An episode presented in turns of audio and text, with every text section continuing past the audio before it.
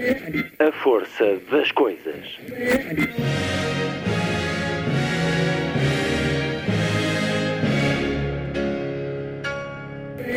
Welcome to the 109th last night of the proms.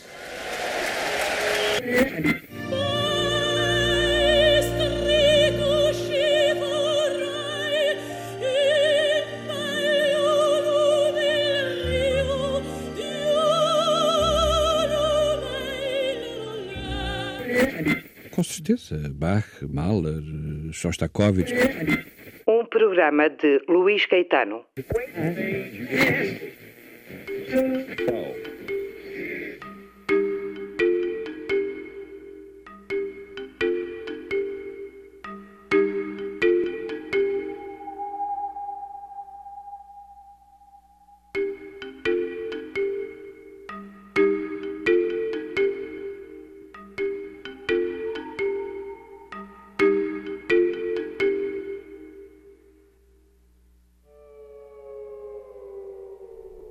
Emissão de hoje, a rima de conversar com dois homens que escolheram os Países Baixos, a Holanda, para casa, pelo menos durante boa parte da vida.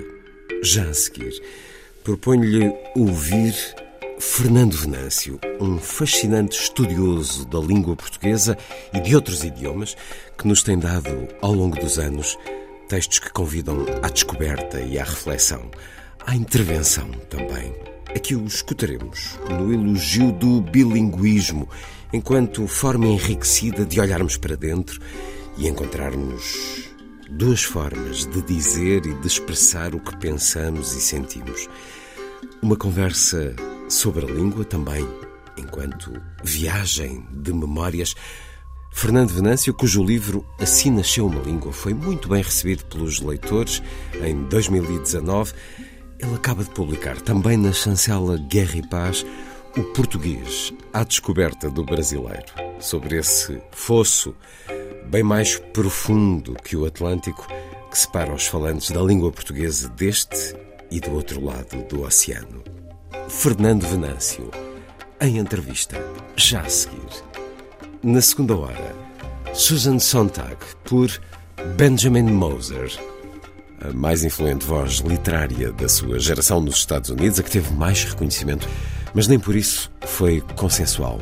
Escreveu sobre tudo o que faz da vida um desafio e uma aventura e advertiu para a importância de recuperar os nossos sentidos. Disse: devemos aprender a ver mais, ouvir mais, sentir mais. O norte-americano Benjamin Moser, nascido em Houston em 1976, aceitou o desafio do filho e do agente literário de Susan Sontag para escrever a sua biografia. Sontag, Vida e Obra, acaba de sair para as livrarias portuguesas com a chancela Objetiva, o livro vencedor do Pulitzer em 2020. É o regresso de Benjamin Moser a este programa depois da conversa tida há 12 anos sobre esse encontro impetuoso que o levou à escrita da biografia de Clarice Lispector. Sábado, 28 de maio. Muito boa tarde. Esta é a força das coisas.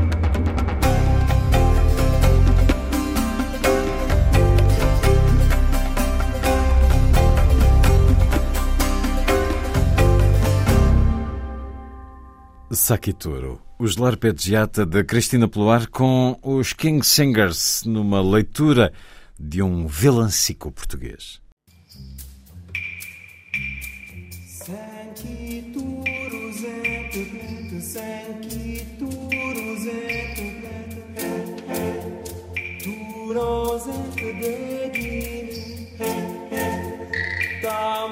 Vlatica să le plega chiavera sua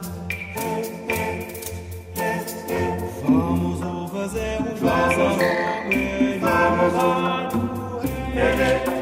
Vamos o fazer uns Vamos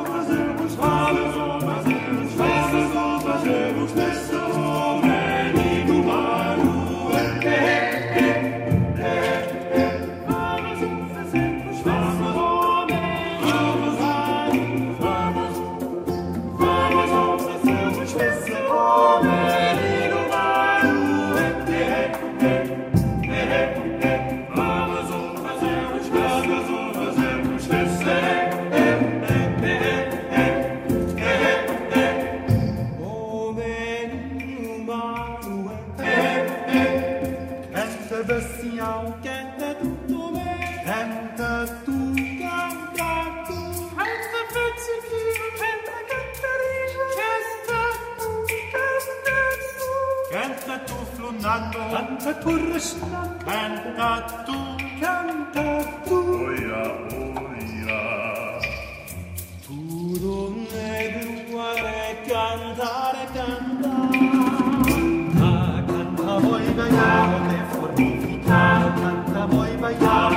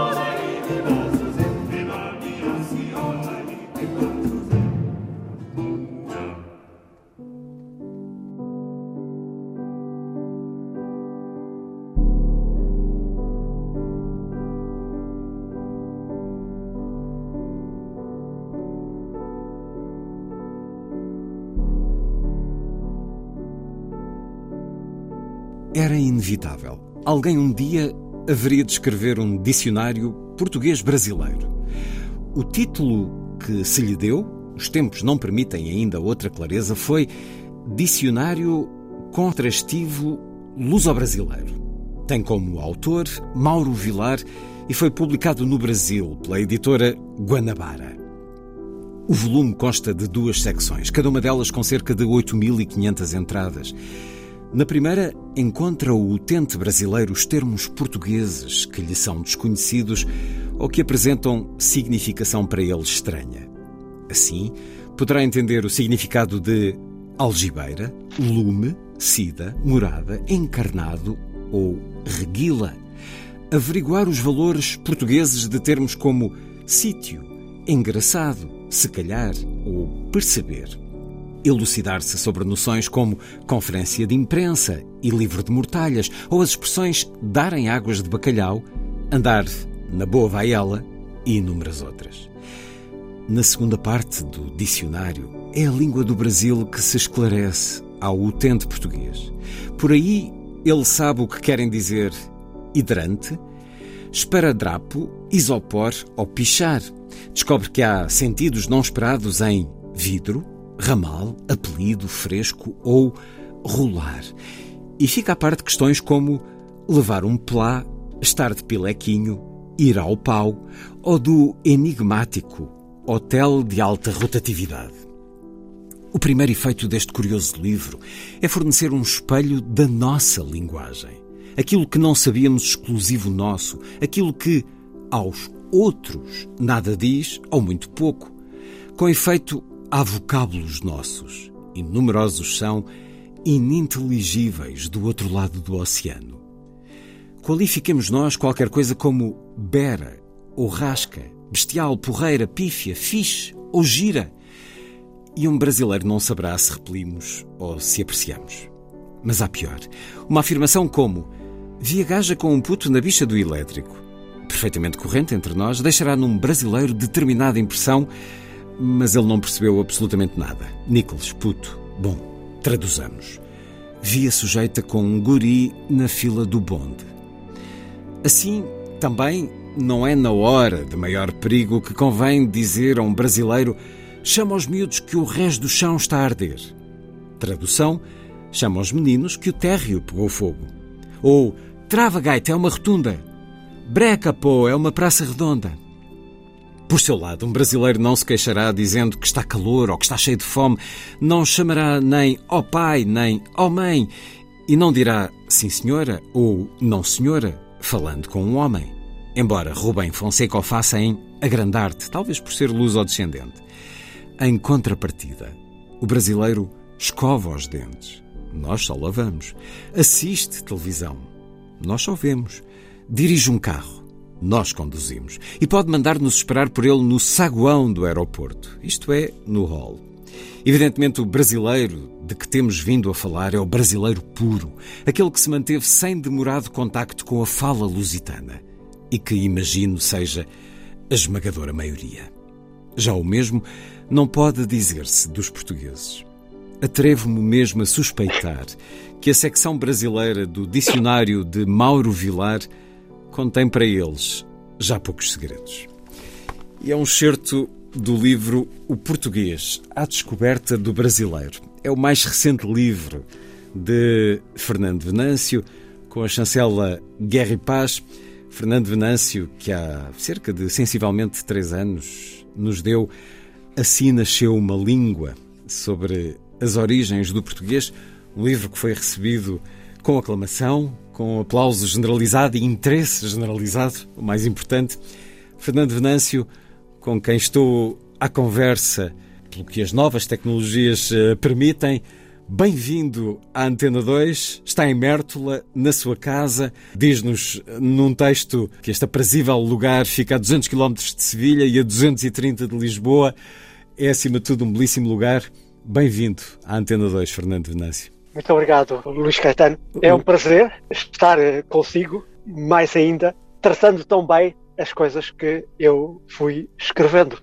Que tem um público interessado, porque apesar de nós maltratarmos a língua, há também um interesse, diria eu, generalizado pelas questões da língua e a prova disso foi de facto a forma como o seu livro Assim Nasceu uma Língua foi recebido.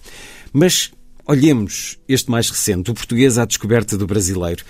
Termina este excerto dizendo-nos que este dicionário não será de grande utilidade para os portugueses, porque os portugueses conhecem muitos dos termos brasileiros.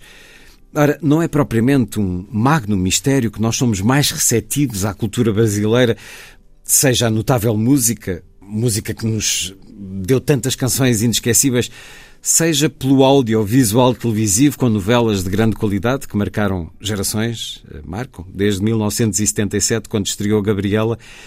Mas é só por isso que diz que a secção brasileira deste dicionário terá poucos segredos para os portugueses? Ou é pela nossa maneira de ser também, Fernando Venâncio? Tem realmente a ver com a nossa maneira de ser, que é, como o Luís já disse, de grande receptividade isso não é necessariamente uma virtude. Nós eh, damos-lhe a volta e transformamos-la em virtude, mas eh, eh, somos receptivos e a realidade é que até gostamos mesmo de o ser.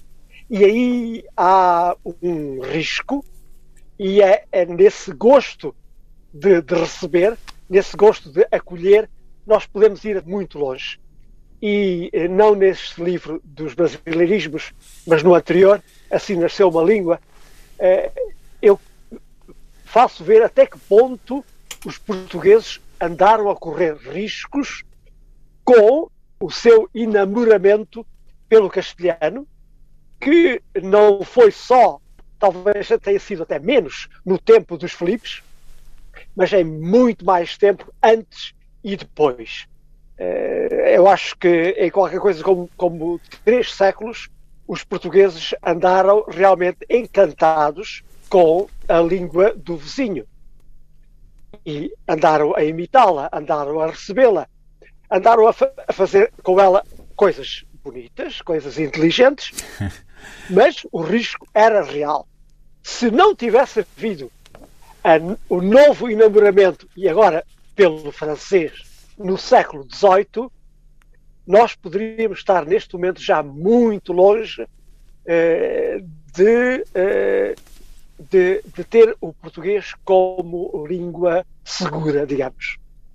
Mas soubemos preservá-la, soubemos receber, correndo esses riscos, estivemos no fio da navalha de permitirmos que a nossa língua se enchesse de expressões, vocábulos, formas de nos exprimirmos que teriam muito pouco da matéria inicial da língua portuguesa. Com o brasileiro, poderíamos também ter corrido esse risco, dado este encanto, este exotismo, este deslumbramento que, nomeadamente, as novelas causaram. Por exemplo, o senhor refere aqui entre as suas primeiras leituras, algo que partilhamos, e partilhamos certamente com muitos dos que nos escutam, as revistas da Disney brasileiras, que eram sinónimo de horas bem passadas a ler aquilo a que chamávamos de patinhas e onde todo o brasileiro estava ali, todo o português do Brasil, cheio dessas expressões como legal, oba, moleque, coroa.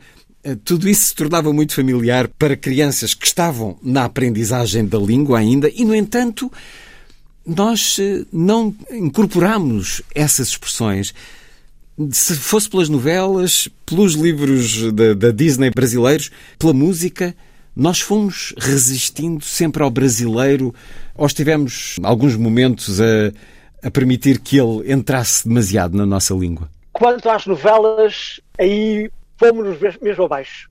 é, acho que o, o, encantamento, o deslumbramento foi tão grande é, que, é, que cedemos e, e encantámos-nos e deixámos-nos conduzir. Uh, começámos a imitar, começámos a, a, mostrar que também somos cidadãos do mundo e, portanto, uh, que nos sabemos exprimir de maneira diferente do portuguesinho. Uh, é nesse sentido que as novelas são a fonte mais importante e decisiva mesmo da, da absorção de tantos termos, de tantas expressões eh, da nossa parte. Aliás, eu estou a ser, neste sentido, demasiado generoso, porque eu não estava cá. Eu não vi um minuto sequer da, da, Gabriela. da Gabriela. Vi depois, a partir de 2000, mais ou menos, eu via mesmo, porque tinha uma parabólica em Amsterdão, e, portanto, eh, via a televisão portuguesa como qualquer português que estava aqui. Mas antes não, antes de 2000 não era o caso. Portanto, eram vocês que aqui estavam, que estavam a absorver e a imitar, eh, às vezes o melhor do brasileiro, às vezes também não necessariamente o melhor. Algumas expressões entravam até, especialmente durante a transmissão dessas novelas, algumas expressões entravam no cotidiano mas pergunto-me se ficaram, por exemplo, a fofoca ou o cafajeste, que traziam, de facto, alguma cor, algum ar novo, alguma modernidade a um país que estava a sair de uma época profundamente cinzenta de muitas décadas. O que é que ficou de bom e o que é que ficou de mal, então? Eu acho que o cafajeste é capaz de não ser assim muito corrente, mas fofoca tornou-se muito corrente mesmo. Isso quanto aos termos isolados. Quanto às expressões, há uma que ficou e com que eu me sinto muito feliz, que é só que, portanto, é uma adversativa, em vez de mas, eu posso dizer só que. E há uma outra que possivelmente não me encantará, que é o será que. Portanto, hum. o anunciar uma pergunta com será que. Nós tínhamos, nós tínhamos uma coisa parecida. Tínhamos, por exemplo, ele está em casa ou será que já se foi embora? Este ou será que, pronto, essa segunda pergunta, introduzido por ou será que, já tínhamos isso há muito tempo. O que não tínhamos era o uso absoluto do será que. Será que ele tem tempo? Será que ainda podemos? Neste momento, isso é correntíssimo, tanto na fala como na escrita. E, e nem nos damos é, conta de que chegou do outro lado do Atlântico. Eu creio que metade dos portugueses já não sabe que, que, que chegou do outro lado do oceano. Também as expressões dar para ou tão quanto fizeram É. esse percurso? Sim, sim. Estão. eh, eu acho que contra um tão bom como ele, há pelo menos nove tão bom quanto ele. E assim. É, isso- aí já não vale a pena estar a lutar, ter ilusões. Isso, eh, esse terreno está, está tomado. eh, essas E conquistado. Exatamente. Olhando este seu título, podemos então ter como referência o termo brasileiro e não português do Brasil? Eu ainda não cheguei lá. Eu creio que, eh, que a língua brasileira ainda não existe. Muito Mas bem. tudo se prepara, tudo se prepara para que um dia exista. E é, é preciso aqui recordar uma ah, ah, afirmação do nosso maior linguista, o professor Ivo Castro, que teve a coragem de dizer, em todo caso, de escrever, que é mais ainda, portanto, e de repetir essa eh, escrita num volume eh, posterior, em que ele diz que há de haver um momento, portanto, tudo se prepara para que um dia haja um momento em que Portugal estará posto perante um dilema.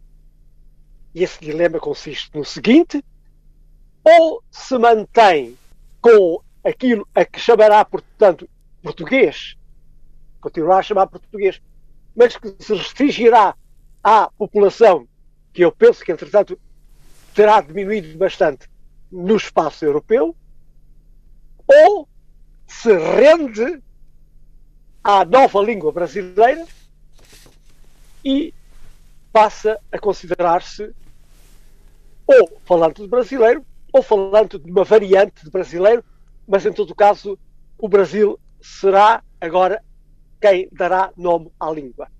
É, vamos dizer, o cenário futuro que Ivo Castro eh, desenha, que pode estar ainda muito longe, eh, possivelmente nenhum de nós, nem sequer dos eh, bebés, eh, ainda eh, chegarão a isso, portanto poderá estar à distância de 150, 200 anos, mas que isso há de chegar, se o mundo continuar como está, eh, havemos de chegar a esse dilema. Explicar-se-á também pela força das coisas, pela força dos números, por exemplo, pelo peso económico do Brasil, pelo número de eh, falantes eh, de português brasileiro no Mercosul. O português é a segunda língua estrangeira mais estudada no Uruguai, na Bolívia, no Chile, no Paraguai.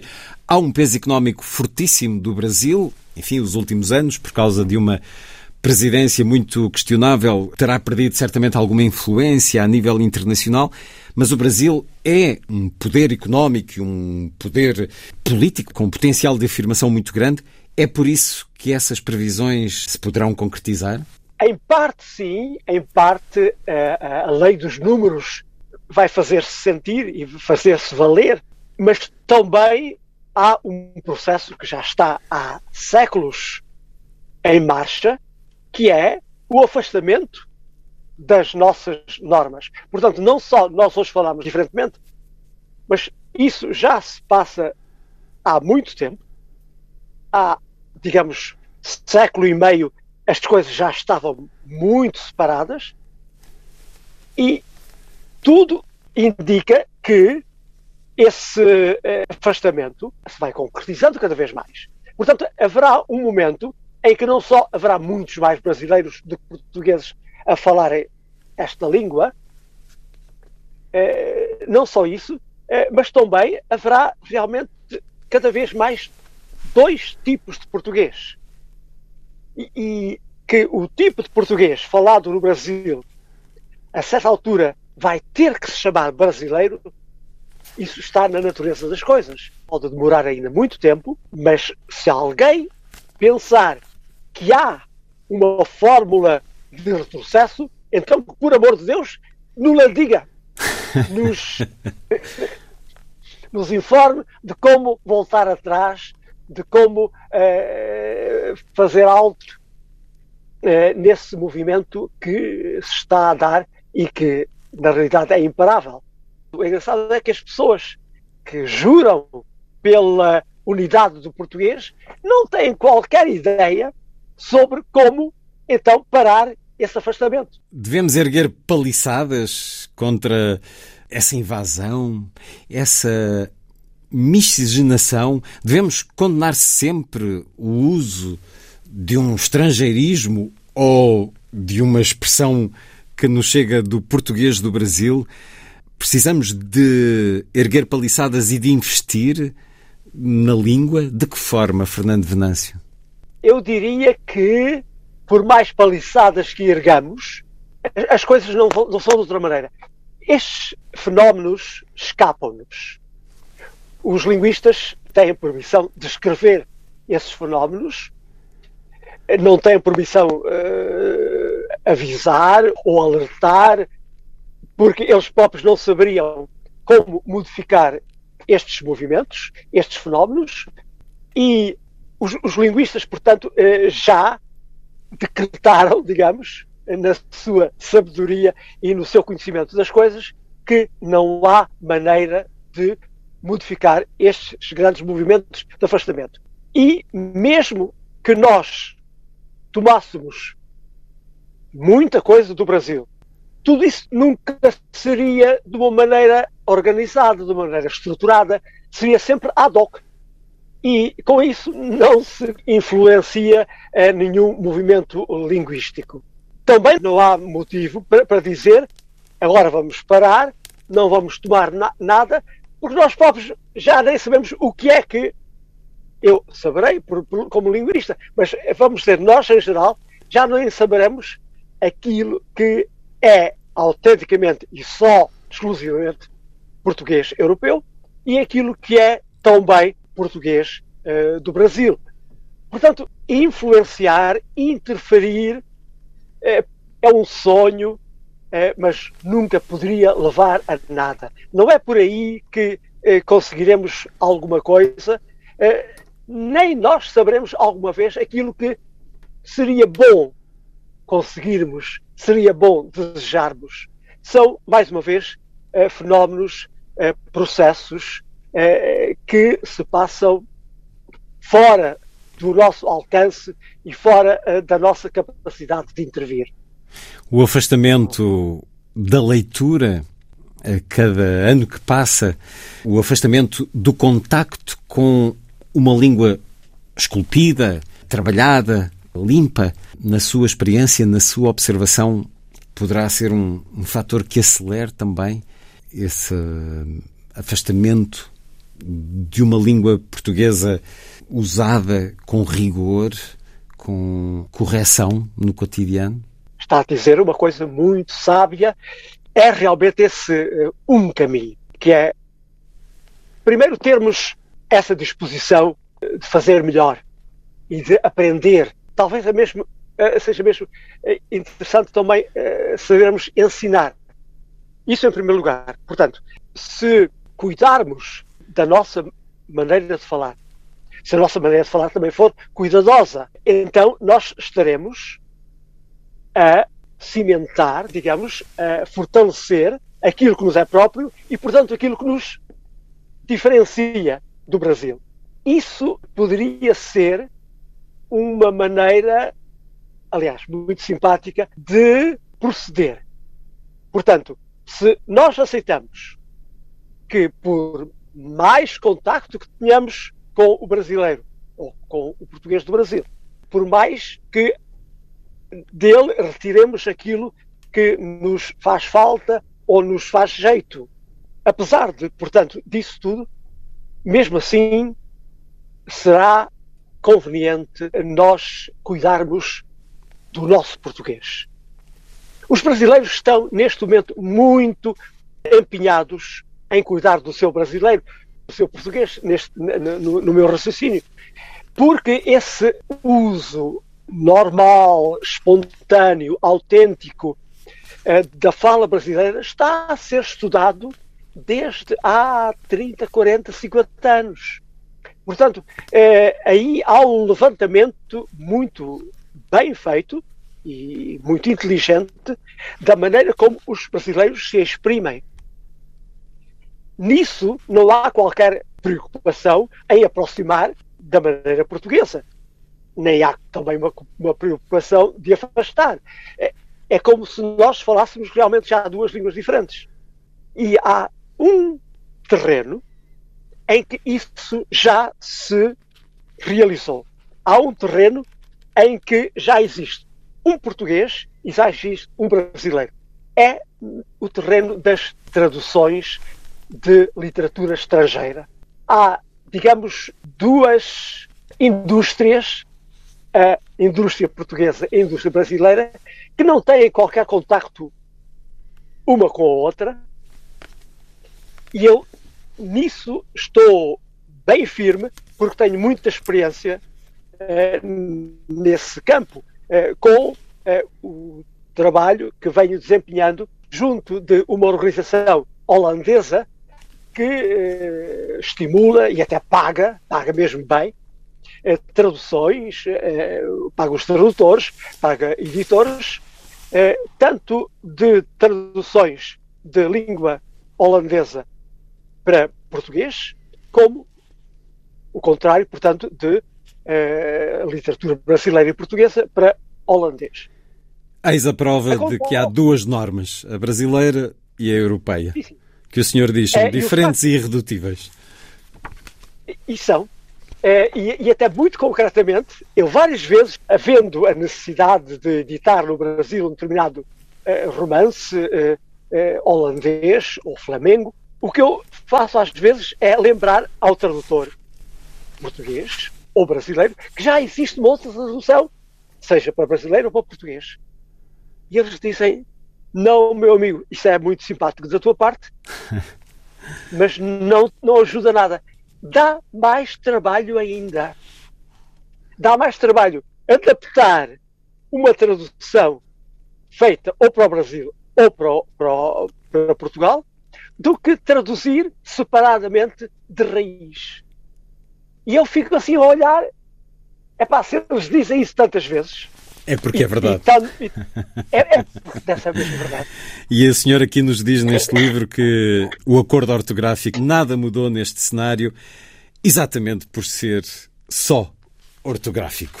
Mais, É verdade. diria, um falhanço das boas intenções deste acordo, mais uma constatação da inutilidade dos seus propósitos, porque de facto as costas voltadas. Nós sempre recebemos então de braços abertos, como já aqui conversámos, a música, as novelas, mas a literatura é que é pior.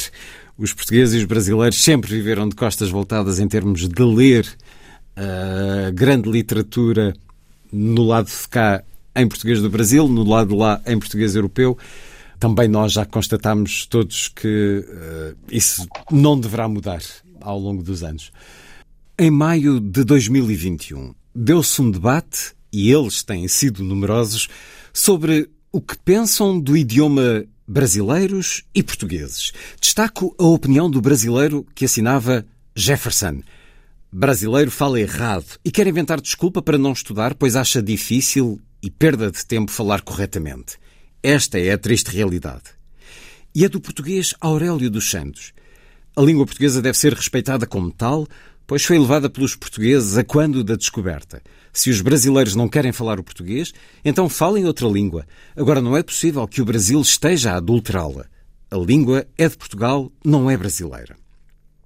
O acompanhamento destas controvérsias ensina-nos que as desabridas opiniões aqui debitadas são tudo menos residuais. A convicção brasileira de que no seu país se fala errado está mesmo generalizada. Também a rejeição portuguesa da expressão brasileira vista como adulteração de uma única norma de um português vernáculo tem vasta aceitação entre nós. A minha impressão é até que, por arrasto da larga resistência ao acordo ortográfico de 1990, produto realmente deficiente, essa rejeição tem vindo a aumentar.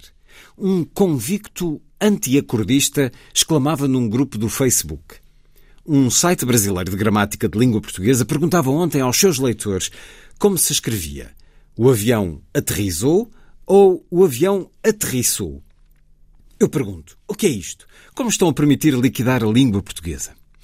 Trata-se de juízos estigmatizantes da realidade linguística brasileira. Estranhamente, bom tom em alguns setores das duas comunidades.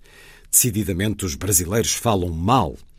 Não falta, porém, uma idealização, agora portuguesa, da feição ultramarina do idioma. É exemplar esta tipificação da romancista portuguesa Hélia Correia, que diz: o português de Portugal é velho e rígido, o português de África e do Brasil é jovem, plástico, criativo, fértil.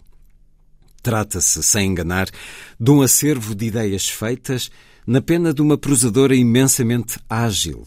E sim, ela também plástica, criativa e fértil. Existem, como este, alguns mal-entendidos na nossa autoimagem. No Diário de Notícias de 5 de maio de 2021, escrevia o cronista João Melo: As atuais elites dominantes brasileiras, salvo uma ou outra exceção, não veem mais Portugal como referência. Isto toca, a meu ver, o cerne da questão. Mais um certo do livro O Português à Descoberta do Brasileiro. Livro de Fernando Venâncio, com a edição Guerra e Paz. Aqui um certo com várias citações. Porventura a leitura poderá não as sublinhar devidamente. E também achei curioso este convicto antiacordista que protestava contra o avião aterrizou ou o avião aterrissou, mas escreve um site brasileiro em vez de um sítio da internet brasileiro, porque lá está, a língua portuguesa recebe do outro lado do Atlântico uma série de expressões e formas, mas recebe também do resto da Europa inúmeros anglicismos, galicismos, italianismos, enfim, estrangeirismos vários, e isto é um fenómeno que se verifica desde sempre, provavelmente, desde há muitos séculos. Esta questão de fazer juízos de valor sobre a qualidade do português do Brasil ou do português de Portugal, devemos caracterizá-los? Devemos, de facto, considerar que há um uso mais pobre no português do Brasil ou um uso mais colorido e que o português de Portugal será, porventura, mais correto e literato, mas mais uh, triste? O que é que sente em relação a esta adjetivação que muitas vezes se aplica às diferentes formas de falar português? São realmente ideias feitas que nos fazem muito jeito. Nós, quando, quando falamos, fazemos uso de muitas ideias feitas, pobres de nós se tivéssemos que produzir sempre ideias originais. portanto, faz muito jeito termos esses celeiros, digamos, de ideias.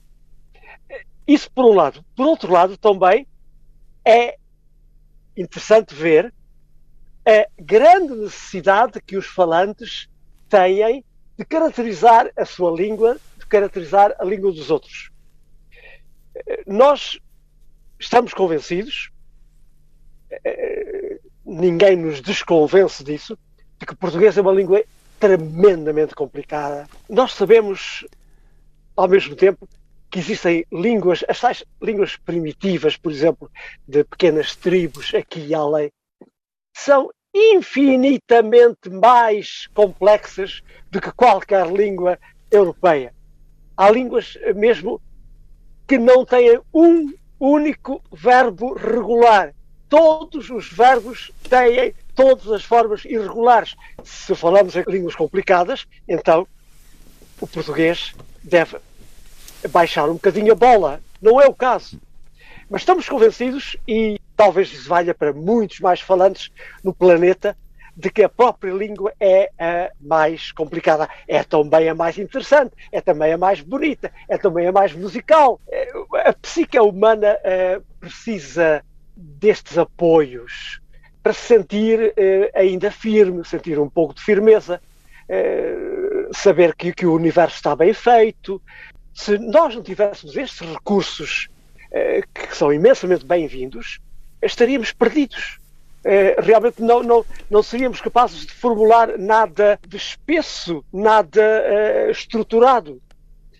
Portanto, não é mau, não é mau que o falante tenha a, seu, a, a respeito da sua, da sua própria língua, a respeito da sua pró- própria maneira de, de falar, ideias muito, muito, muito prontas eh, e muito firmes e muito irredutíveis. O mal está quando nós eh, tornamos isso absoluto. Quando nós eh, pensamos a sério que o português é a língua mais difícil, eh, que o português é a língua mais complicada, é a língua mais rica. Luís, há uma convicção geral, muito generalizada, de que o português é a língua mais rica do mundo. Ora, o inglês tem três ou quatro vezes mais palavras à sua disposição do que o português. Mas há outras línguas, como sejam eh, o alemão e o neerlandês, que, tendo a capacidade de construir palavras novas a partir de palavras banais, portanto, dizer numa só palavra a, a- a chave do armário do quarto de dormir do- dos rapazes, isso numa, numa só palavra, essas línguas têm infinito número de palavras. Portanto, eh, isto só, só, só para eh, mostrar eh, como nós eh, gostamos muito de exagerar a, a respeito da nossa língua. E, e ni- ni- ninguém, nos, ninguém nos tira isso da cabeça, que o português é a língua mais rica. Claro, só pode ser, porque é minha, é nossa, é dos portugueses, dos heróis portugueses, que formaram esta língua, etc. Toda esta religião à volta eh, do idioma é, é um fenómeno em si interessantíssimo, eh, mas eh, é empobrecedor porque as pessoas eh, ficam muito presas e muito agarradas e muito limitadas eh, por todas essas convicções que são tiradas só do grande amor que se tem pela língua. É amor, puro amor da língua. Há uma, uma frase muito interessante que aqui nos diz a certa altura: a métrica dos Lusíadas é mais consentânea com a articulação brasileira que com a portuguesa. Porquê, Fernando Venâncio? não é por razões históricas. Eu estou convencido de que a fala e a pronúncia do tempo de Camões não era muito diferente da que nós temos a- a- agora. E seria diferente da brasileira. O que eu creio é que o brasileiro eh, eh, começou a, a- pronunciar realmente as eh, vogais paratónicas que nós fechamos ou que nós eliminamos, no caso do E, por exemplo, e fazendo isso tornaram a métrica brasileira muito mais adaptada a uma métrica não só de Camões, mas de qualquer métrica do século XVI. Portanto, é como se a métrica do século XVI, dos grandes poetas do século XVI, fosse eh, eh, aquela que se poderia esperar eh, de um português bem cuidado, de um português bem articulado. Até certo ponto isso é verdade. Agora, os brasileiros realizaram isso. E isso só tem uma explicação. É que, em parte, a pronúncia do português foi aprendida no Brasil. Portanto, eles deixaram de eh, falar à nossa maneira, porque nós já fechávamos, já na Idade Média, nós fechávamos as, as vogais paratóricas eh, e deixávamos-las des- desaparecer. Eh, não, os brasileiros reaprenderam, foram gente que reaprendeu o português. Isto é muito ousado e possivelmente haverá muitos cabelos brasileiros que se poriam em pé neste momento, eh, estando a ouvir-nos, e no entanto há, há qualquer coisa de verdade aqui. O brasileiro esforçou-se por pronunciar, por articular eh, bem aquilo que estava escrito. Nós não tivemos que fazer isso porque já tínhamos essa pronúncia já marcada já definida eh, de muito antes.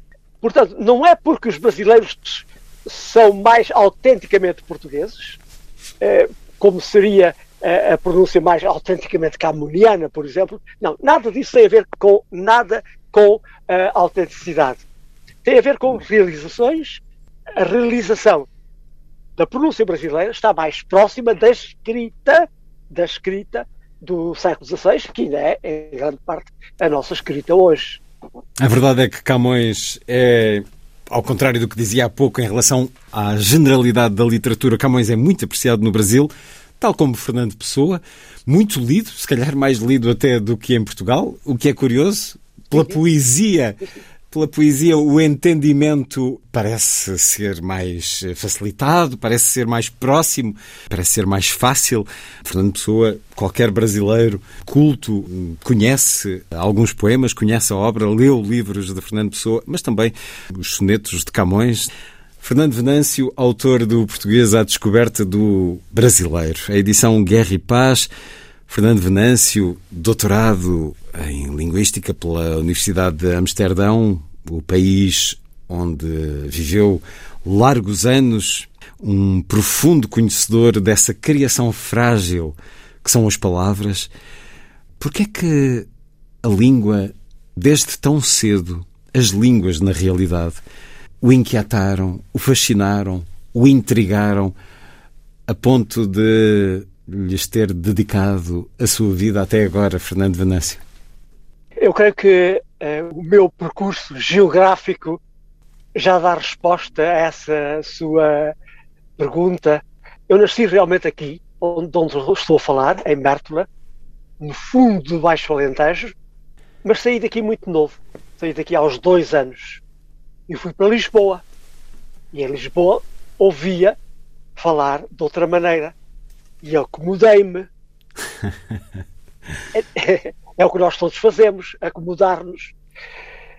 De maneira que eu devo ter perdido muito rapidamente aquilo que ainda tinha ganho de alentejano, mas como se isso não fosse suficiente, aos 10 anos fui para Braga, mais 300 e tantos quilómetros para norte e aí sim, aí o embate foi ainda maior, eh, porque eh, não só nessa altura, estamos a falar de há muito tempo, eh, a fala de Braga, para onde eu fui, era muito diferente daquela que se fala em Lisboa e até diferente daquela que hoje já se fala em Braga. Não só isso, mas também os meus colegas em Braga, tinham a convicção de que a maneira de falar deles era realmente a mais autenticamente portuguesa. Porque Portugal tinha começado ali, não é? Portanto, logicamente, como eles falavam, era o português mais autêntico. E daí que eh, troçassem eh, de mim, da maneira como eu falava. Esse embate foi ainda mais forte. E uma pessoa, acho que só eh, resolvendo as coisas cá dentro, é que consegue sobreviver com alguma segurança interior. E se calhar foi isso. Foi aí que o linguista nasceu, acomodando-se, em todo caso, aprendendo a não sofrer demasiado com uh, os embates uh, que no próprio país ainda, uh, nesse momento, se davam. Nesse sentido, o linguista eh, nasceu aqui em Mértola e fez-se em Lisboa e fez-se em Braga. E depois, porquê a Holanda? Porquê o neerlandês? Eh, isso tem a ver com o facto de eu ter algum conhecimento de holandeses hum. antes de deixar Portugal.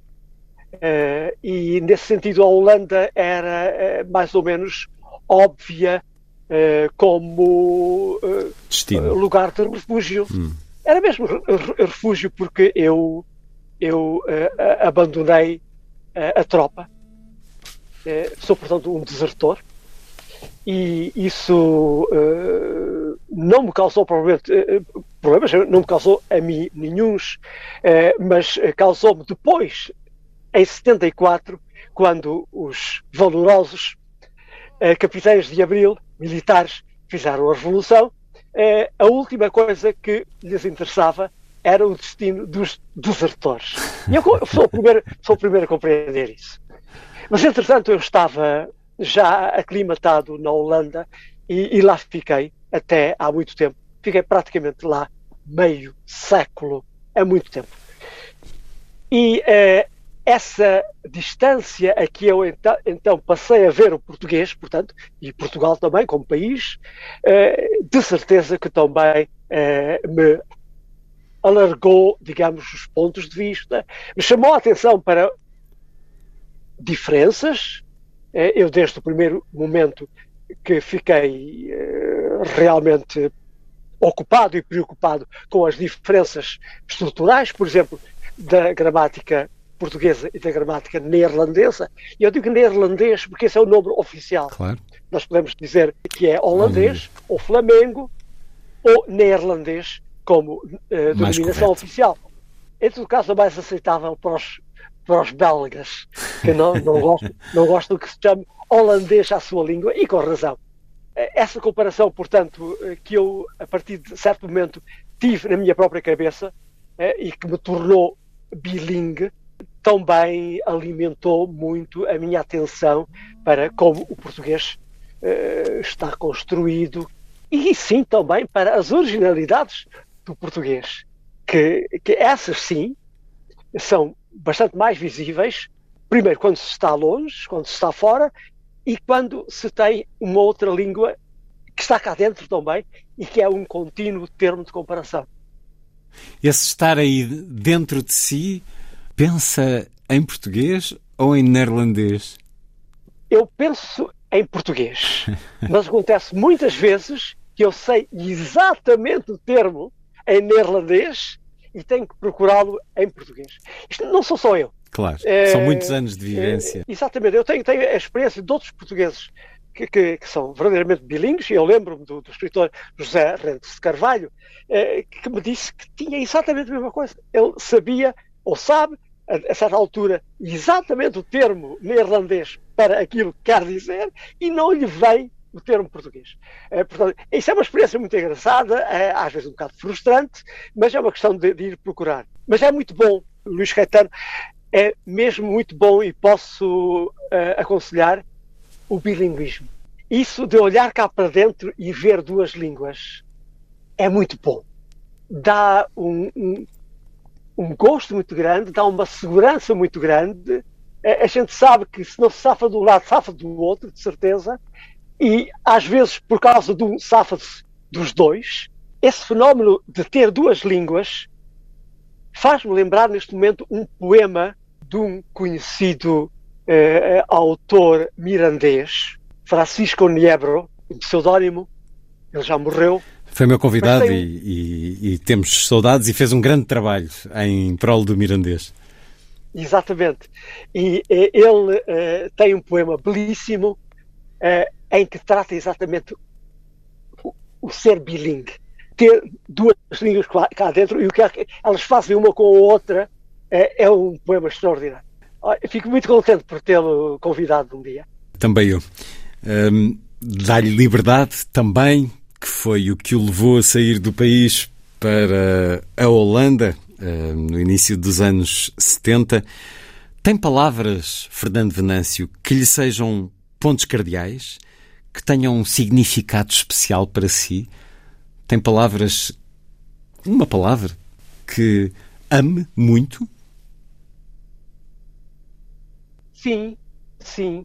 Em português ou É. holandês? Esteja à vontade. Não, não, neste caso seria em português.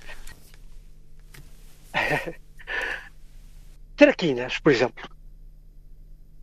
Traquinas, de que se formou a, a forma traquinice, portanto, que, que é uma palavra que diz qualquer coisa aos portugueses. Sempre que há uma palavra e há derivações dessa palavra dentro da mesma língua, nós podemos dizer que essa palavra é muito importante para o povo que fala essa língua. É uma palavra que é É. uma viagem na memória para si? Até certo ponto, sim. E para a infância, em Mértola, porque eu tive a sorte infinita de, eh, entre os 5 e os 6 anos, portanto, antes de entrar para a escola primária em Lisboa, ter passado aqui meio ano e ter visto a liberdade que eu tinha e de que só estou consciente agora que há anos eu levava o meu neto, que é holandês, eh, mas que falava também muito bem português, agora menos, porque voltou para a Holanda, mas eh, eu levava para, para a escola e ia buscá-lo. Quando eu tinha a idade dele, isso era impensável. Eu não precisava de adulto nenhum para me levar àquela mesma escola. Eu, eu era livre. Esta terra era toda minha. E, nesse sentido, minha como nunca. Essa liberdade está perdida. Hoje, ainda, as crianças são levadas para a escola, mesmo aqui é, é, é em Bertola, que é a tranquilidade, ela própria. Mesmo assim, os pais levam os filhos para a escola e vêm buscá-los, até uma idade, digamos, de, de 7, 8 anos. E se calhar já não são traquinas, agora são mal comportadas.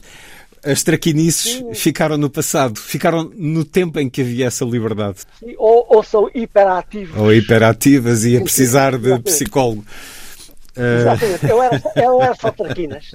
E, e- e- apanhava muito de, muitas eh, nalgadas. Hum, eh, da- bela da palavra também. avó. Sim. Eh, com, com, com, Claro. com, com, chinelo, chineladas, digamos, Eh, e apanhei muitas das minhas tias e da minha avó, de quem tenho muita saudade, e, saudades e que viviam aqui na casa ao lado da minha. Portanto, eh, traquinas, traquinice eh, é muito autenticamente português, mas também autenticamente muito eu próprio. A língua é também uma viagem de memórias para além de nos estruturar, de nos dar essa segurança, essa confiança, de nos dar liberdade, mais ainda se formos bilingues, como aqui escutamos a defesa o, e o apelo, o convite, o convite que nos faz Fernando Venâncio, desde há muito, em tudo o que escreve e que vai reunindo em livros. Aconteceu com Assim Nasceu uma Língua, publicado há três anos, mas também com esta viagem entre os dois lados do Atlântico, o português à descoberta do brasileiro, livro que a Guerra e Paz editou recentemente, razão para esta conversa que espero continue daqui a não muito tempo. Fernando Venâncio, muito obrigado por ter estado na Rádio Pública Antena 2. Muito obrigado, Luís Caetano. Foi um prazer para mim também.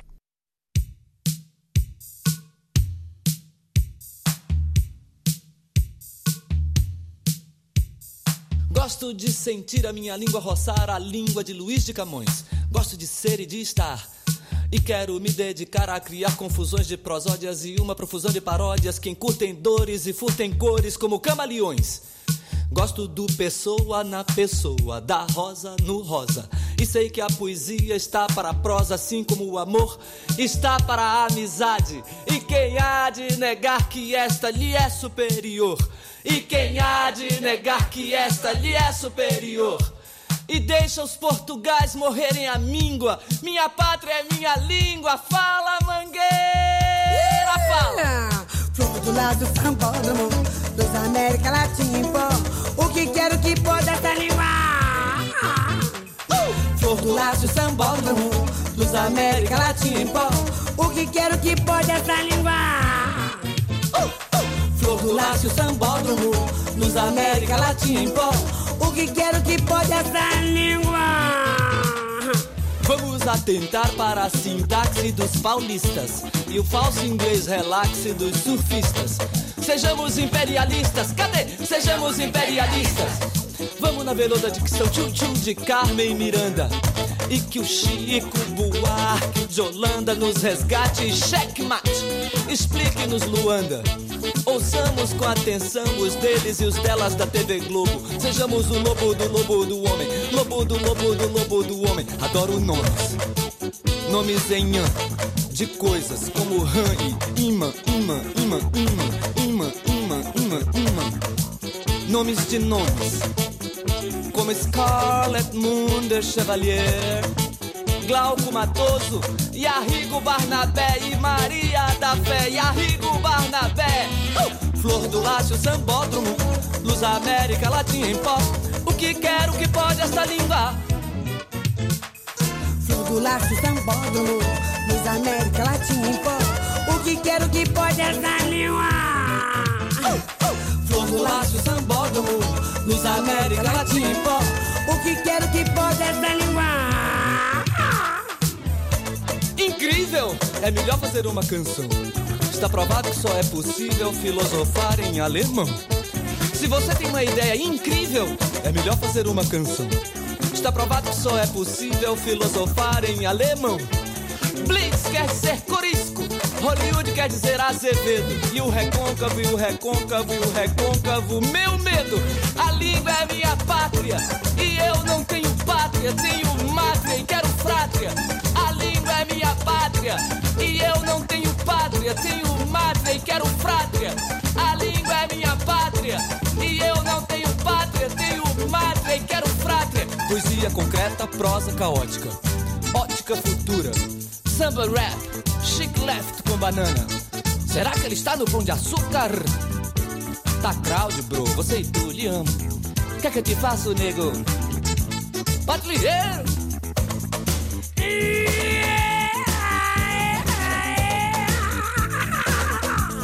Mas de brinquinho, Ricardo. Seu dia vai ficar desesperado. Ó, Tavinho, põe esta camisola para dentro, assim mais parece um espantado. I'd like to spend some time in Mozambique.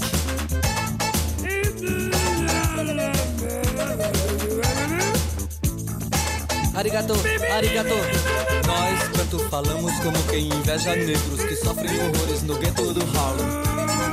Livros, discos, vídeos à mancheia e deixa que digam, que pensem, que falem. Era irresistível trazer este Língua, Caetano Veloso e Elsa Paz. Daqui a pouco, Benjamin Moser, a propósito da monumental biografia de Susan Sontag. Antes, e porque foi referido na conversa com Fernando Venâncio, convoquemos uma outra língua, o mirandês, para ouvir o poema O Redil, ou La Malhada, de e por Amadeu Ferreira, ou Francisco Niebro. Fez ante os olhos me malhada, que os meus esqueçam as selhas enquanto a carreia lhes diz. Nos estadulhos dos teus braços vai crescendo a arquitetura do escadal, adonde espeto os manolhos que ambancilhamos. Entre serena e assustada, miras-me com medo que as entriteiras queimam e a tupine caindo de narizes. Baleias o caminho num andar manso, que aguenta as cargas e não tem pressa de chegar a las eiras. Apeduras las céstias e serras o canhiço de la malhada, para que nada se meta entre o remenar do timpo.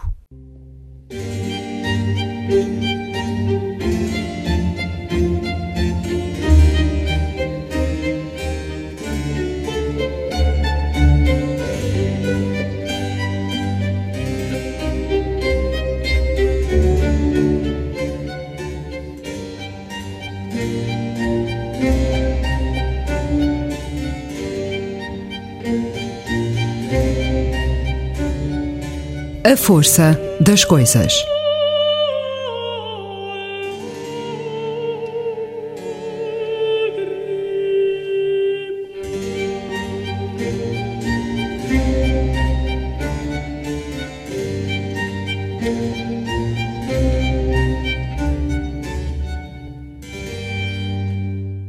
A Casta Diva, da Norma de Vincenzo Bellini, num arranjo para violoncelo e orquestra de Mathieu Herzog, que aqui dirige a Orquestra Filarmónica de Bruxelas, e a violoncelista parisiense Camille Thomas.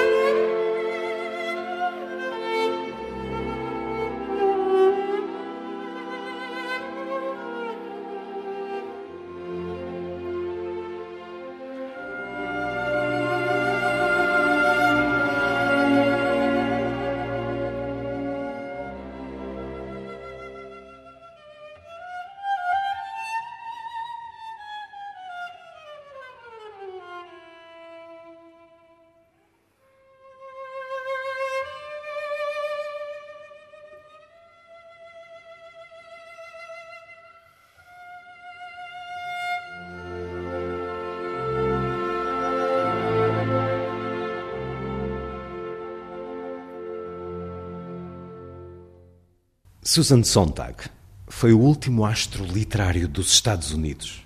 Um regresso a uma época em que escritores, mais do que meramente respeitados ou conceituados, poderiam ser famosos. Mas nunca antes um escritor que lamentava as deficiências da crítica literária de Georg Lukács e da teoria do Nouveau Roman de Nathalie Sarraute se tornou tão proeminente e com tanta rapidez como Sontag. O seu sucesso foi literalmente espetacular, exposto à vista do público. Alta, de pele morena, com pálpebras de traços fortes à maneira de Picasso e lábios serenos, menos curvos do que os da Mona Lisa. Sontag atraiu as câmaras dos grandes fotógrafos do seu tempo.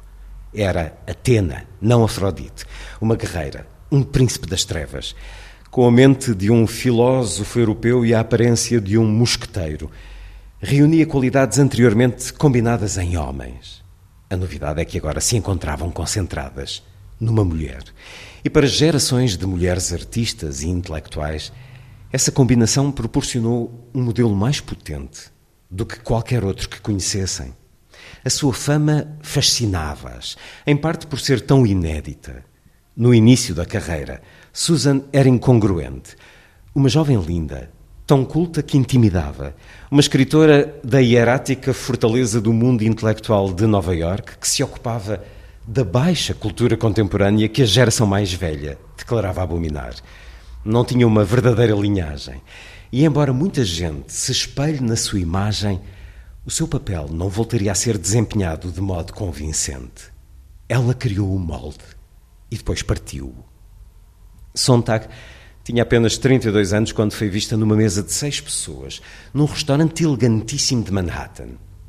Miss Bibliotecária, o nome que dava ao seu eu livresco, à vontade, entre Leonard Bernstein, Richard Avedon, William Styron, Sybil Burton e Jacqueline Kennedy. Era a Casa Branca e a Fifth Avenue, Hollywood e a Vogue, a Filarmónica de Nova York e o Prémio Pulitzer. Um círculo reluzente como nenhum outro nos Estados Unidos e mesmo no mundo. Um círculo que Sontag iria habitar até ao fim da vida. No entanto, a versão fotogénica de Susan Sontag estaria sempre em desacordo com Miss Bibliotecária. Nunca, talvez, uma grande beldade se esforçou tão pouco para ser bonita. Expressou frequentemente o seu espanto ao deparar-se com a mulher glamourosa nas fotografias. No final da vida, vendo um retrato de si mais jovem, suspirou: Eu era tão bonita e não fazia ideia. E é um certo, quase no início de um monumental trabalho de Benjamin Moser, Sontag, Vida e Obra, Prémio Pulitzer em 2020, livro que em Portugal foi editado com a chancela objetiva. Benjamin Moser, norte-americano, nasceu em Houston em 1976. Reencontramos-nos 12 anos depois, Benjamin Moser, olhando aqui o seu outro livro, Clarice Lispector, Uma Vida. E que prazer voltarmos à conversa. Igualmente. Olhando estas duas mulheres, pedem-lhe muitas vezes que as compare. São, de fato, duas das grandes mulheres de minha vida. É uma coisa inevitável. A gente passa tanto tempo com elas que ficamos como esposos, né? Como, como maridos. É, maridos, esposos. É uma coisa de família mesmo, porque eu acho, eu acho, acabo sabendo mais das próprias vidas do que elas próprias, porque 2010, eu não sei com quem eu estava a conversar naquela época, mas o biógrafo sabe, o biógrafo sabe que no dia, na, na quinta-feira, você estava em Lisboa e você foi jantar com fulano, porque está diante de você. Então é uma coisa muito até desonesta saber tanto de uma outra pessoa. Esta biografia de Clarice Lispector foi escrita por uma paixão incontrolável, por uma descoberta, um espanto. A de Sontag, não, foi por um convite. Foi. Mas o mistério, o espanto, o deslumbre, chegou-lhe também? Chegou, não, mas eu recebo muito convite, não aceito Sim, quase nada. claro. Para nós, a Susan Sontag era o grande modelo o, a, a, coisa mais intimidadora, a coisa mais impressionante que tínhamos nos Estados Unidos. Então, todo mundo que queria ser escritor, intelectual, artista, todo mundo estava obcecado com ela.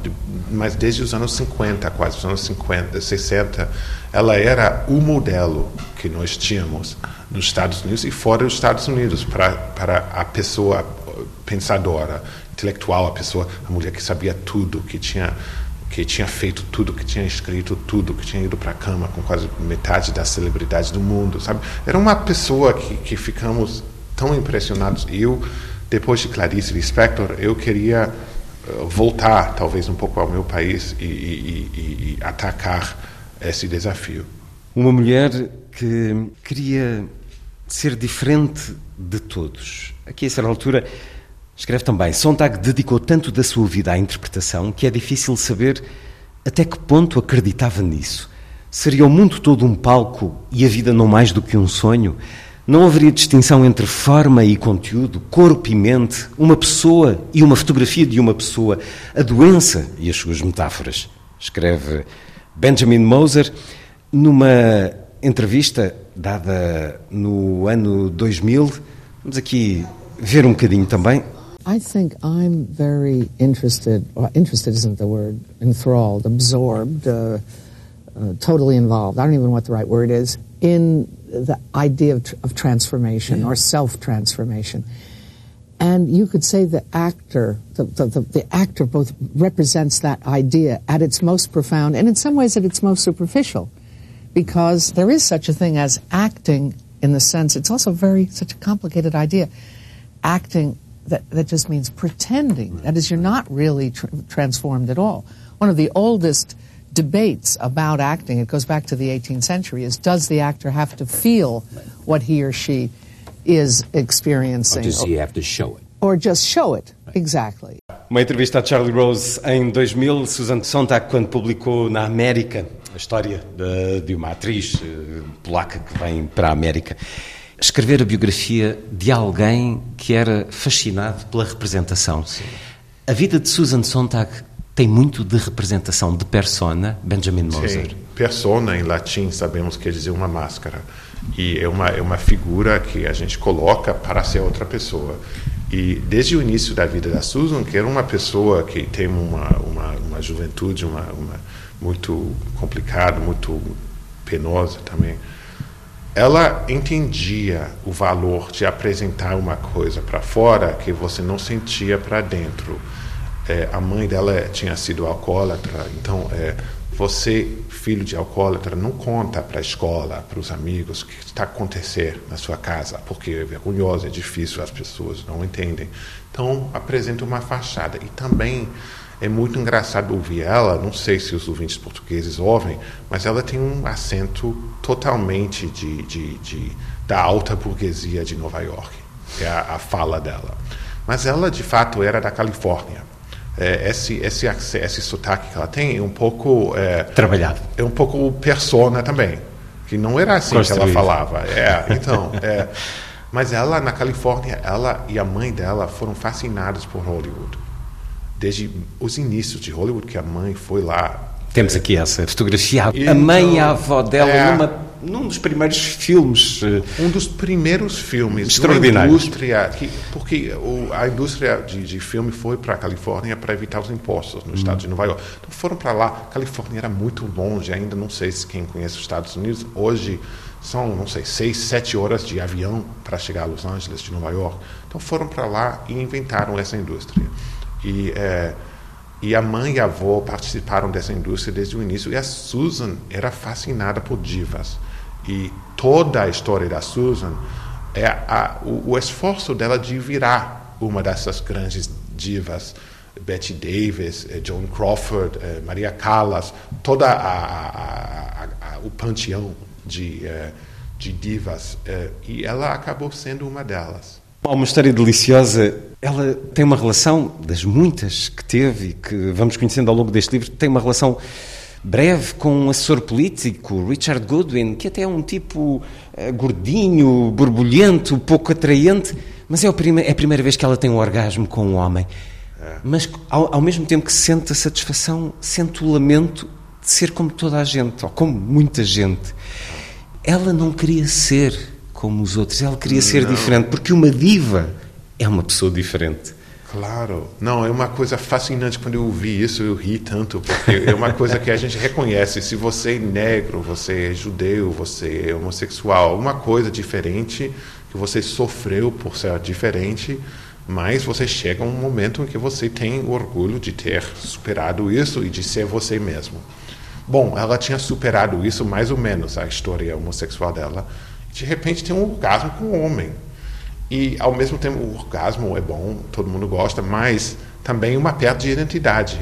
Então ela diz, ai meu Deus, que, que, e, e, e, e porque, mas ele diz, não, não se preocupe que eu, eu aprendi a fazer isso com uma puta francesa. E portanto ela dá essa E justificação. aí ela contou para os amigos que Até tem um toque de charme. a gente tem que lutar para manter a identidade. E, eh, e ela que tinha essa identidade tão, eh, tão, tão feroz, que vimos de fora, de dentro ela estava sempre muito incerta. A ideia que vai expressando várias vezes, que nos vai dando várias vezes ao longo do livro, de viver com a cabeça separada do corpo. É o- uma espécie de treino que ela faz para conseguir essa persona? Sim, claro. É uma construção de pessoa, de persona, desculpa, que, que, que, que, cobra um preço muito alto na vida dela, porque é, fazer, ser atriz, ser fachada, ser uma coisa para os outros, que não seja a coisa que você é por dentro, é, é uma coisa que acaba cobrando um preço muito alto. E no caso dela, é, eu achei fascinante e também muito triste. Ela sabia, quando eu estive no arquivo na Califórnia, 100 volumes de diários que eu consultei, é, aos 13, 14 anos ela já sabe que ela é lésbica. E ela sabe que estamos falando dos anos 40, em que isso era ilegal. Sabe, as pessoas perderam as casas, as pessoas perderam os empregos, a família, os filhos, tudo isso podia ser. Até, até podia ir para a cadeia por causa disso. Ela assusta-se quando lê o, o livro de Patricia Highsmith, Claro. Carol, porque a personagem perde a guarda da filha e ela tem receio que isso lhe Tem, aconteça. claro, e isso foi considerado um, um final positivo para um livro porque a pessoa homossexual não morreu. Em geral, é, você um podia fazer um, podia escrever um romance homossexual, mas com tal de que as pessoas morressem no final. Então, a Carol não morreu e é, e ela estava no meio de um divórcio de um homem que ela casou depois de conhecer duas semanas. Casou aos 17 anos, portanto, quando há pouco 17 dizia anos, que tinha é. sido uma juventude complicada, começa logo por se Claro. casar aos 17 Claro. anos. Então, mas essa coisa, todos nós, eu acho que sentimos a diferença entre, em que quando vamos no médico e vemos o fígado, alguma coisa assim, que teoricamente sabemos que temos fígados e, e pulmões e essas coisas, mas nunca vemos. A gente é o que achamos ter construído na cabeça. Então, para todos nós temos essa separação, esse divórcio entre a cabeça e o, e o- corpo, mas com ela foi um terremoto, porque ela estava toda a vida a tentar fugir do corpo, da sexualidade, construindo essa cabeça que foi uma das coisas mais impressionantes da nosso, do nosso século passado. Era admirada por todos. Ela, no entanto, receava que as pessoas se desiludissem quando a conheciam. A insegurança faz parte até do- dos grandes criadores, dos grandes génios. Mas a verdade é que isso acontecia. Muitas vezes ela desiludia. Há uma história, uma outra história que nos conta aqui em que Camille Palha a convida para dar uma conferência na universidade. Camille Palha sente-se como a sucessora de Susan Sontag, uma outra, a que descende dela. Susan Sontag chega uma hora atrasada, em vez de falar e cativar, lê de uma forma muito aborrecida um conto e depois ainda a seguir à conferência não, não é particularmente agradável. O que era isto? Era também a diva a ser mal comportada ou eram os momentos de fragilidade, Não. que também eram muitos de Susan Sontag? Essa parte eu acho que não foi diva, não. Eu acho que ela sabia que, que a fachada tinha tido muito sucesso. Sabia que tinha que as pessoas fizeram uma ideia nas, nas cabeças deles que quando ela chegou a pessoa real decepcionava muito porque nesse caso ela, ela estava atrasada porque ela estava cansada porque o, eu acho que o avião chegou tarde uma coisa ela estava meio Hum. cansada né então 40, 50 anos depois, a Camille Paglia está ainda decepcionada com essa coisa. Eu falo, mas Camille, que, que eu gosto muito dela, mas eu falei, ela estava cansada. Ah, sim.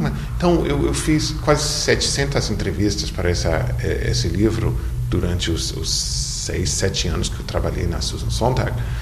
E essa decepção recorre muito. É uma coisa que eles queriam que, que a pessoa fosse a, a, a produção, a fachada, a diva, enquanto era uma pessoa bastante, não quero dizer normal, mas normal no sentido de ficar cansada, ou de ficar de mau humor, ou de ficar brigando com a namorada, essas coisas. Esses 100 volumes de diários a que teve acesso, alguma pequena parte está publicada, acreditou em tudo o que leu? Ou ela mistificava também nos diários? Não, nos diários é muito engraçado. É, tem uma parte pública, tem uma parte que foi publicada. É uma condição que eu, que eu coloquei para fazer esse livro, que eu falei que eu vou ver tudo, porque está tem um arquivo segredo. Eu imaginava como sabe que tem a pornografia no Vaticano dos papas que colecionavam, que ficava numa coisa segreda que a gente fica imaginando o que, que seria. Eu, eu esperava isso, não foi isso. É- Era uma coisa mais. Até coisas que eu não entendi porque tinham sido. porque não tinha valor escandaloso. Assim. Mas o, o conjunto, sim. O conjunto, você vê que é, é- é a pessoa ela estava a se esforçar a guardar dentro dessas páginas. É uma criatura de papel, quase, a Susan Sontag. Ela ficou com o, a- menina, a pessoa insegura, a, pessoa normal, nos diários e ela fez questão de guardar isso para poder ir no mundo, porque é uma pessoa muito tímida também, muito insegura. E a insegurança é um, é um presente para uma pessoa. Às vezes, é, eu acho que hoje chamar alguém de inseguro é uma coisa como triste, mas ser insegura foi o petróleo, digamos, que que permitiu a ela, se ela fosse contente consigo mesma, nunca teria alcançado o que ela fez. Uma vida cheia de relacionamentos breves, na maior parte dos casos. Já aqui ouvimos um norte-americano a dizer que ela dormiu com metade da sociedade eh, norte-americana, digamos, de uma certa elite cultural, intelectual, artística. Quem é que ela amou verdadeiramente? Eu acho que Para ela além do amou, filho, claro. é, ela amou muitas pessoas durante um momento, mas foi um Mas fogo términos, assim, que, hum, sim, que um se extinguia. que se extinguia. Mas o amor real foi pela arte, pela literatura, pela pela visão que que a arte dá. Ela, essa menina é, in- infeliz, insegura, isolada, com essa mãe que bebia, ela se refugiava nos livros. É, e foram, foi nos livros que ela achou esse mundo ideal que ela aspirava. E foi até o final. Ela estava, nos dias antes de morrer, ela estava ainda expulsando coisas. É, é uma coisa muito comovente para mim. A força do entusiasmo de Susan Sontag era tal que se tornou a pessoa mais procurada no mundo para textos de divulgação. A sua admiração por um livro, ou filme, ou dança, ou pintura poderia arrancar um artista da respeitável obscuridade e situá-lo na companhia dos grandes. Debatido, exibido, traduzido, celebrado. Quando Elias Canetti ganhou o Prémio Nobel, o ensaio de Susan era o único texto sobre ele, em inglês, disse Edmund White, cujas primeiras obras ela também defendeu. A Susan foi a primeira que eu saiba a mencionar Sebald, Danilo Kissi e Roberto Bolanho, todos considerados hoje figuras literárias de primeiro plano. O mesmo poderia ser dito de dezenas de outros. Nas suas últimas décadas de vida, tornou-se difícil imaginar que ela houvesse sido em tempos considerada uma niveladora. Passou a simbolizar a alta cultura e os critérios rigorosos que a sustentavam. Todavia, quase nunca o fez, maltratando obras que não estavam à altura. É por isso que não sou uma crítica, disse ela, distanciando-se do rótulo pelo qual era mais conhecida. Acho, aliás, que uma tarefa importante do crítico é atacar uma coisa, dizer isto é péssimo, aquilo é terrível, aquilo ainda é pernicioso. Embora haja bastante diversão nisso, o ensaio que escrevi de forma mais veloz foi, claro, sobre a Leni Riefenstahl, porque é muito mais fácil escrever quando nos sentimos irados, furiosos e sabemos que temos razão. Um certo de Sontag, vida e obra de Benjamin Moser sobre este lado da niveladora, aquela que anunciava o que era bom, o que era muito bom, não tendo, segundo ela aqui nos diz, a crueldade de a machucar o que não prestava, não sei se isso terá sido sempre assim. O caso de Leni Riefenstahl também é um caso muito curioso, em que ela muda um pouco de opinião ao longo da vida. Porquê? É, é, é, muito importante defender uh, uma ideia na cultura americana que hoje em dia eu acho que esse livro, a Susan, se você olha para ela, é uma pessoa totalmente contemporânea. Só que essa foto na capa, por exemplo, tem 50 anos, então já não é. E nós, na cultura americana, sempre tínhamos a ideia de que é, estávamos ameaçados. A alta cultura estava sempre ameaçado pela por Hollywood, por tudo que é de, de plástico, como televisão, dizia, televisão. É, tudo que é superficial, barato, de, de cores, assim, tudo que se opunha às dificuldades de aprendizagem de arte, de, de, de, de filosofia, de, pensamento ser. Então, havia uma fortaleza nesse, nessa gente que vivia todos em três ruas de Nova York e defendia essa, essa ideia da alta cultura. Quando a Susan Sontag, jovem, começou a escrever, por exemplo, sobre ciência ficção, era uma coisa escandalosa de uma forma que hoje, hoje tudo é uh, estudos culturais, é tudo isso. Isso não era isso, era Beethoven e Mozart e Wagner e, e Dante. Não era, e, e, e se defendia isso. Então, ela introduzia elementos da cultura popular de uma forma revolucionária. Só que não era o, o, essa coisa de nivelização, você pode falar isso, nível, não, bom, de ser nivel, niveladora, isso era um assalto, uma afronta, assim, muito agressivo à elite cultural americana. E eles reagiram com muita violência a esses ensaios. Por incrível que pareça, que alguém interessaria atacar um ensaio, uma ensaísta. Hoje em dia, bom, estamos a falar dos 64% dos portugueses que nem, não leram um livro no ano passado. É a, não é Portugal, é o mundo. Todo mundo está assim, mas, mas o, eu acho que o, a biografia da Susan Sontag, para mim, é uma oportunidade de, de, de, mostrar como a cultura foi e continua sendo importante. Ela queria o prémio Nobel. Sim. Se calhar até pelo dinheiro que envolvia, mas acima de tudo pelo reconhecimento. Mas ela teve reconhecimento. Aquilo que nos disse já. A América respeitava. Mas o Nobel foi de facto uma dor que, que ela levou até ao fim. É uma coisa dessa insegurança que a gente estava a comentar, que é uma coisa que me doeu muito. Ela teve reconhecimento, eu acho que nenhum escritor americano teve tanto reconhecimento na geração dela quanto ela. E não só nos Estados Unidos, pelo mundo inteiro. Ela estava assim, ela viajava constantemente pelo mundo, mas é, ela essa insegurança no final da vida quebrou, assim, foi uma coisa é, que, que, que ficou que foi além de uma insegurança produtiva, se eu posso dizer assim. Uma insegurança que te estimule a ir mais longe, a fazer um pouco mais. É, e o reconhecimento que ela recebia, eu acho que todo mundo sabe disso, que cada, cada etapa de, de, de, de, de, reconhecimento é muito bom, é agradável, mas depois de dois dias não fazemos nada por isso, entendeu? E, mas ela precisava disso. E no final da vida, já velha e, e, e, com câncer, tudo isso, é muito triste ter que escrever sobre isso, para mim. A seguir ao 11 de setembro, ela escreve um texto completamente contra a corrente, hum. apontando as responsabilidades dos Estados Unidos num mundo desequilibrado, num mundo de agressões e de guerra. Isso rasgou, fragilizou o sentimento norte-americano para com ela? Foi uma coisa. Mas ela é uma, sempre foi uma história de ódio e amor com Sim. ela, com os Estados Unidos.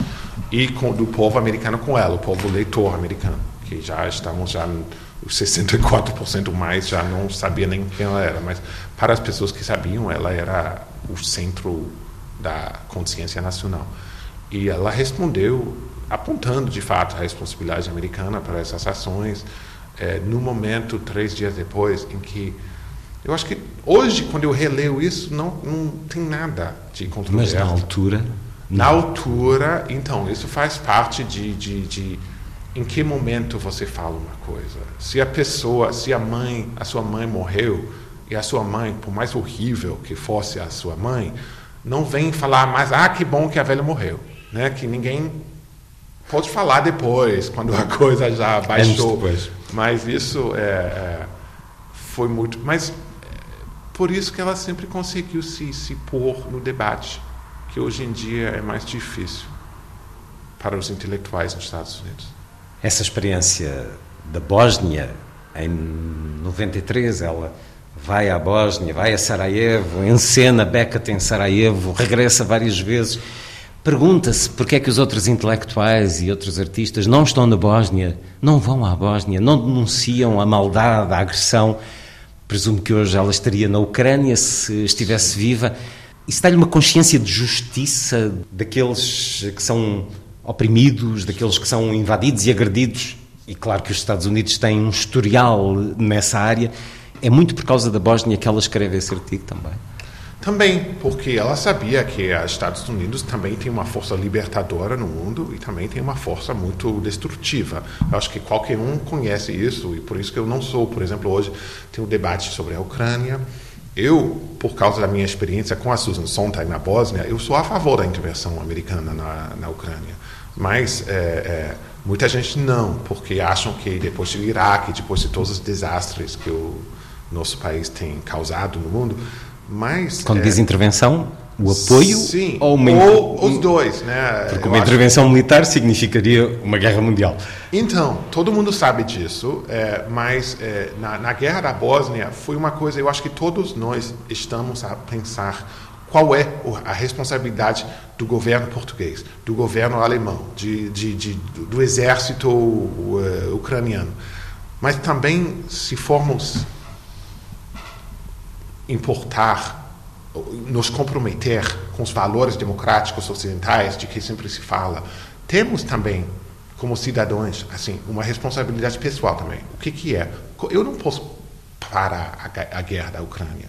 Então eu posso ficar no meu celular lendo coisas no Twitter sobre isso, mas isso é muito insatisfatório. E a Susan foi para lá. Eu me lembro disso. Eu estava na, na escola secundária. Eu me lembro, todo mundo rindo-se dela. Que essa velha maluca está indo para a Bósnia fazer uma peça de teatro enquanto estão caindo a- a- a- as bombas? Que ridículo. E quando eu fui para a Bósnia, eu entrevistei os atores, as pessoas que trabalharam com ela, os tradutores, as pessoas que fizeram a decoração e tudo isso. Realmente, durante a, a guerra mesmo, em que qualquer dia podia ser assassinado na rua de Sarajevo. E foi uma das coisas, todo mundo se lembra disso. Para os bósnios foi uma coisa fabulosa. E até hoje a praça diante do Teatro Nacional da Bósnia se chama Praça Susan Sontag. Não se chama Praça Bill Clinton, nem Tony Blair, nem toda essa gente que não que podia ter ajudado com bombas e não ajudou. É Susan Sontag. Então, esse papel que ela sentia na vida pessoal dela, menina da arte, ela no final da vida conseguiu pôr em prática na Bósnia. incluindo ajudando muitos artistas, alguns artistas a sair da Bósnia, arranjando emprego para eles, escola para os filhos, apoio monetário. Aqui nos conta também isso nesta Vida e Obra Sontag de Benjamin Moser, o Prémio Pulitzer 2020. Como é que foi chegar a Annie Leibovitz, a companheira dos últimos anos eh, de Susan Sontag? Como é que foi a sua relação Foi, com ela? Olha, eu, eu, eu, depois de fazer a biografia da Clarice Lispector, eu não pensava fazer outra biografia. Aí eu estava no Rio de Janeiro até, é, recebi um e-mail, comitê de fulano, esse crânio, não sei o quê, o agente, o editor, o filho dela, queremos que você faça a biografia de Susan Sontag. E eu falei, meu Deus, como que eu, eu, eu faço isso? É, mas eu fiquei intrigado, assim, de, imediatamente.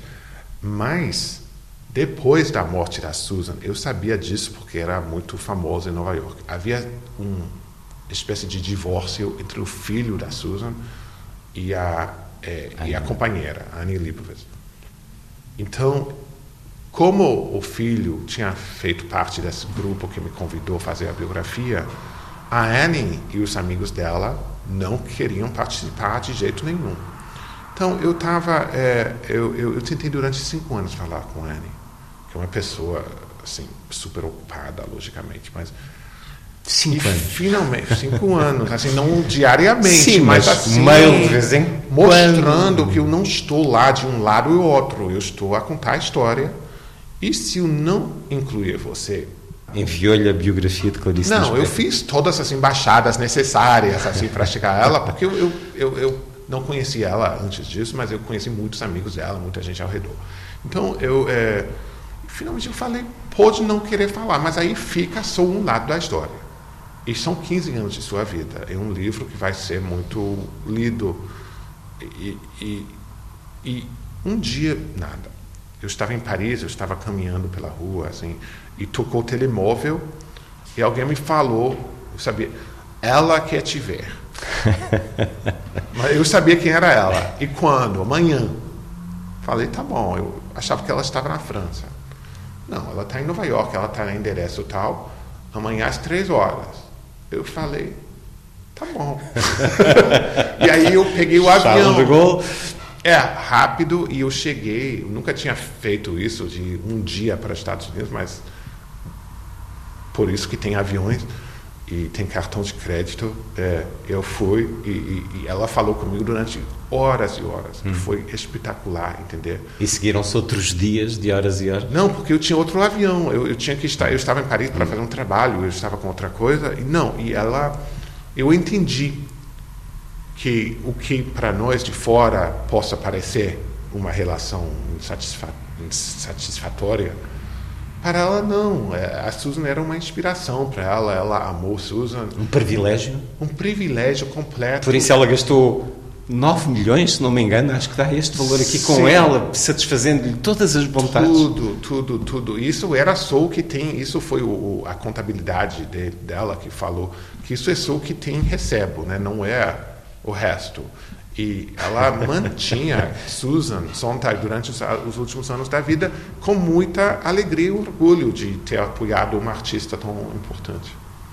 E amando-a. Claro. E isso que se faz. Já aqui se ouviu o nome de Elias Canetti há pouco, mas há aqui um, um certo que é citado também por Susan Sontag. 50 anos para ser criança e estudante. 50 anos para conhecer o mundo e ver tudo o que há nele. 100 anos para trabalhar em benefício de todos.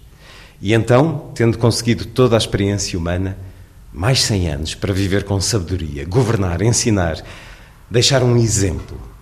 Ah, como seria valiosa a vida humana se durasse 300 anos.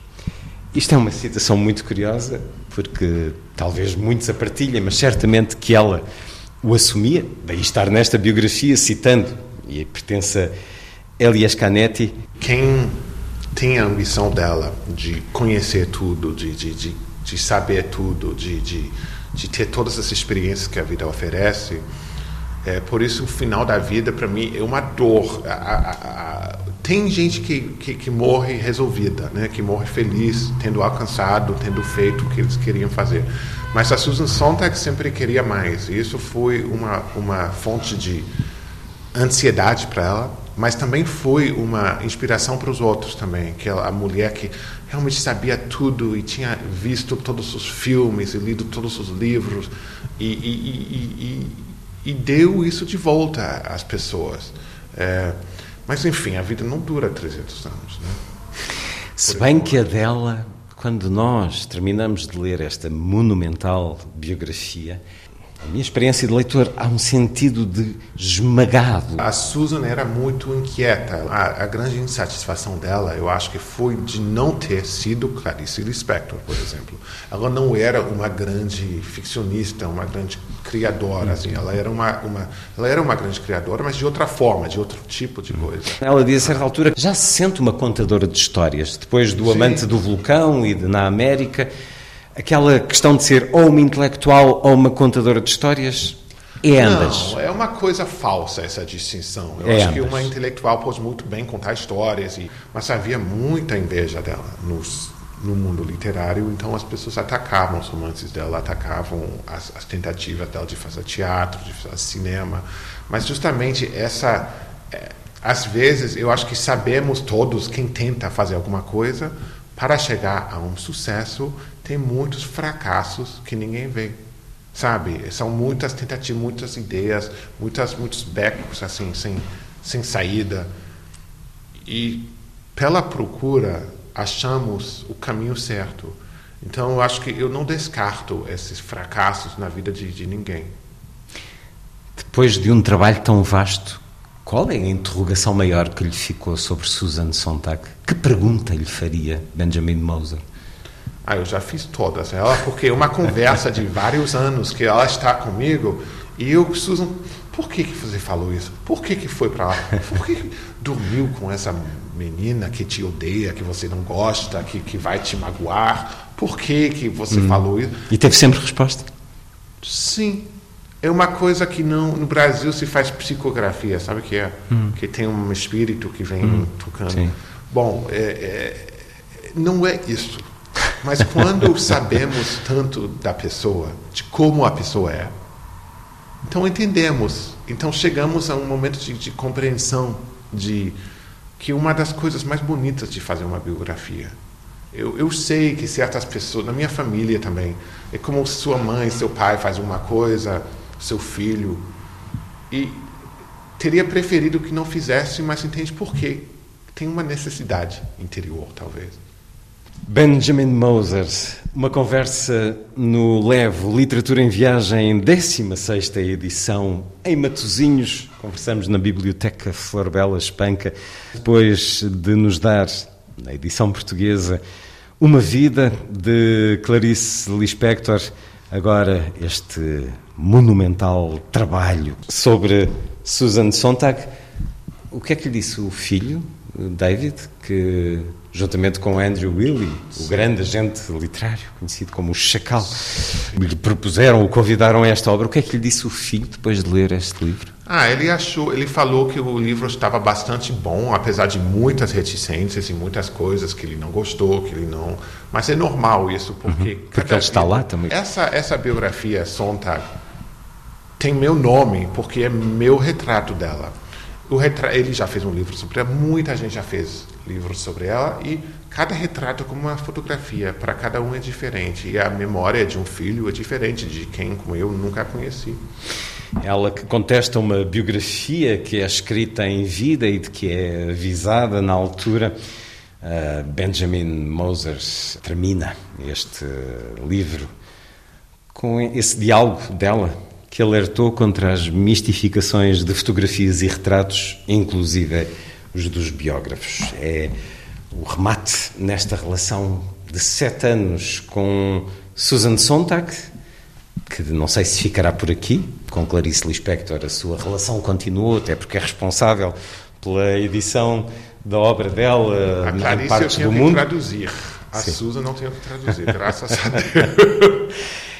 E agora, sei que está a escrever sobre algo muito fascinante, ou que já escreveu, sobre os contemporâneos de Rembrandt. Isso. Vamos ter, eh, como Zbigniew Herbert, eh, um olhar Ah, à Mas, mas esse livro é maravilhoso, por sinal ninguém Natureza Marta feliz que você já leu, porque É maravilhoso. É um livro muito bom. Tulipomania É. e como os quadros serviam para comprar e vender no talho, em tudo. É um livro maravilhoso. É maravilhoso. Portanto, quem gostou vai gostar de ler o seu próximo livro?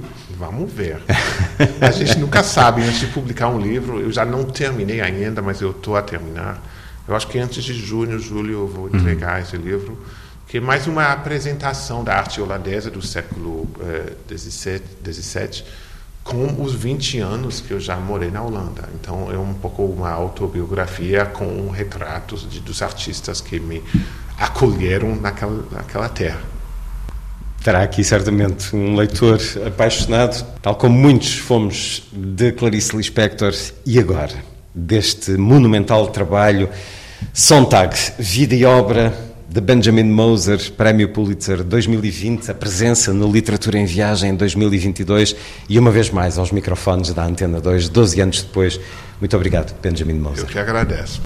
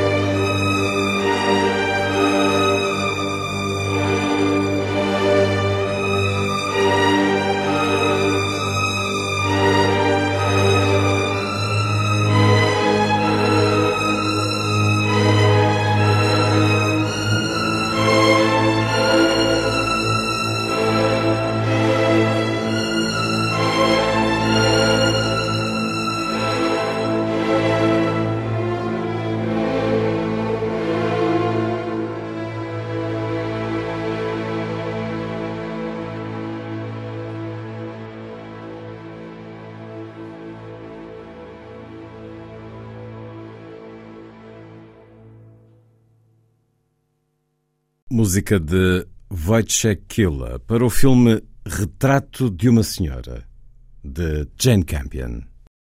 A seguir, Lilliput é o pequeno grande mundo dos livros para os mais novos, percorrido semanalmente neste programa por Sandy Gageiro. Diz Lilliput. Lilliput, Lilliput. Lilliput. Este é um álbum ilustrado sobre a casa.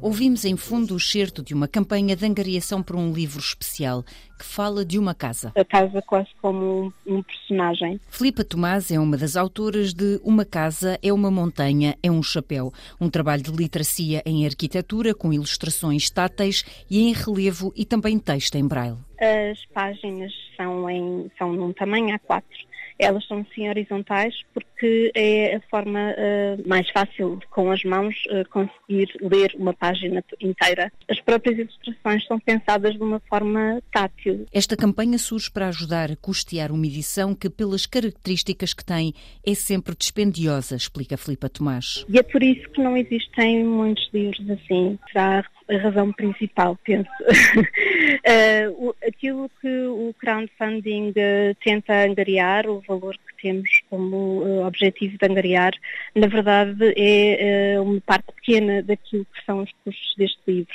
Este nosso apelo vem no sentido de que possamos baixar o valor de preço venda uh, ao público para ele ser acessível. Uma casa é uma montanha, é um chapéu para leitores entre os 6 e os 10 anos, em início das aprendizagens da leitura, que pode ser lido por crianças cegas ou com baixa visão.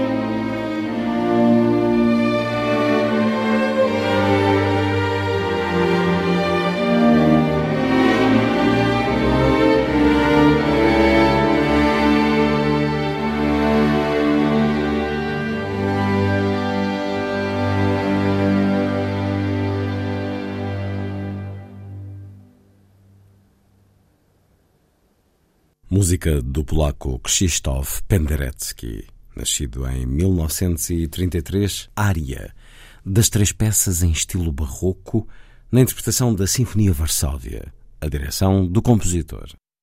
A seguir, na Antena 2, Philip Glass, na ópera, em direto do Metropolitan de Nova York, com a apresentação em estúdio de André Cunha Leal. Foi A Força das Coisas. Assim, obrigado por estar com a rádio. Bom dia, bom fim de semana.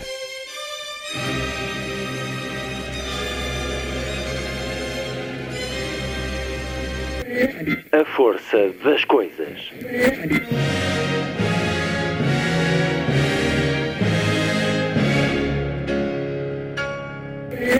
Welcome to the 109th last night of the proms.